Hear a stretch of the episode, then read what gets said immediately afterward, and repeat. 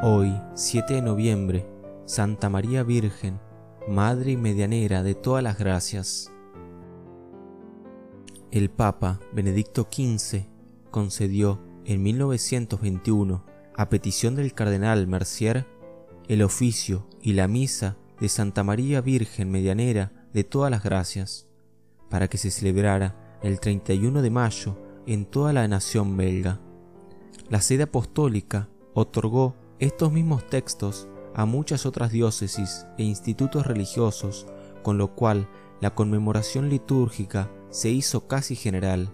Entre otros muchos, la Iglesia honra a la Virgen María con dos títulos, Madre de la Gracia, porque llevó en su seno virginal al Dios y al hombre verdadero y nos dio al mismo autor de la gracia, Jesucristo nuestro Señor. Medianera de la gracia, porque estuvo asociada a Cristo en la obra de procurarnos la gracia suprema. Esto es la redención y la vida divina. Asociada por la voluntad de Dios a la obra de redención humana, la Virgen María se muestra rica en gracias para todos los que la invocan. Sus manos están siempre llenas de dones para hacerlos llegar a sus hijos. A ella misma la llamamos con las palabras del ángel, llena de gracia. ¿Qué es la gracia? Es un don divino que nos hace ser hijos de Dios y herederos de la gloria.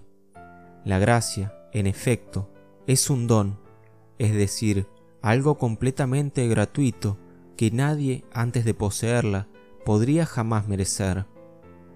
Por su naturaleza, es un don sobrenatural, un don divino, en el sentido más riguroso y auténtico de la palabra, puesto que es esencialmente una participación de la misma naturaleza divina. Este don realiza en nosotros una verdadera transformación, haciéndonos pasar de un estado de muerte por el pecado a la vida. Al darnos esa participación de la vida divina, la gracia nos hace hacer hijos adoptivos de Dios, morada de la divinidad y herederos de la gloria para toda la eternidad.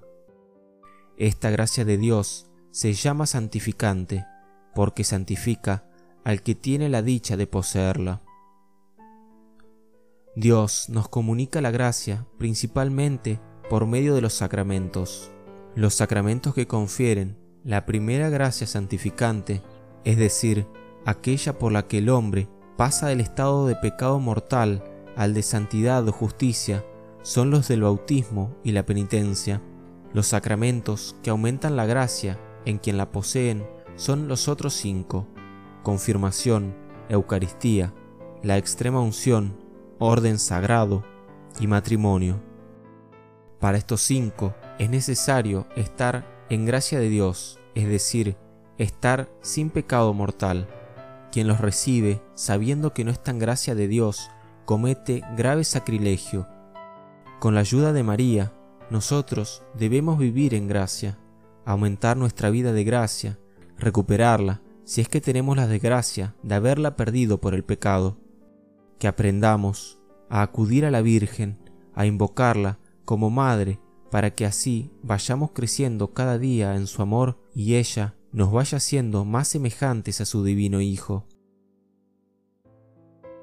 Ella misma promete la gracia y la perseverancia a todos los que la sirven fielmente en esta vida. Los que se guían por mí no pecarán los que me dan a conocer a los demás obtendrán la vida eterna.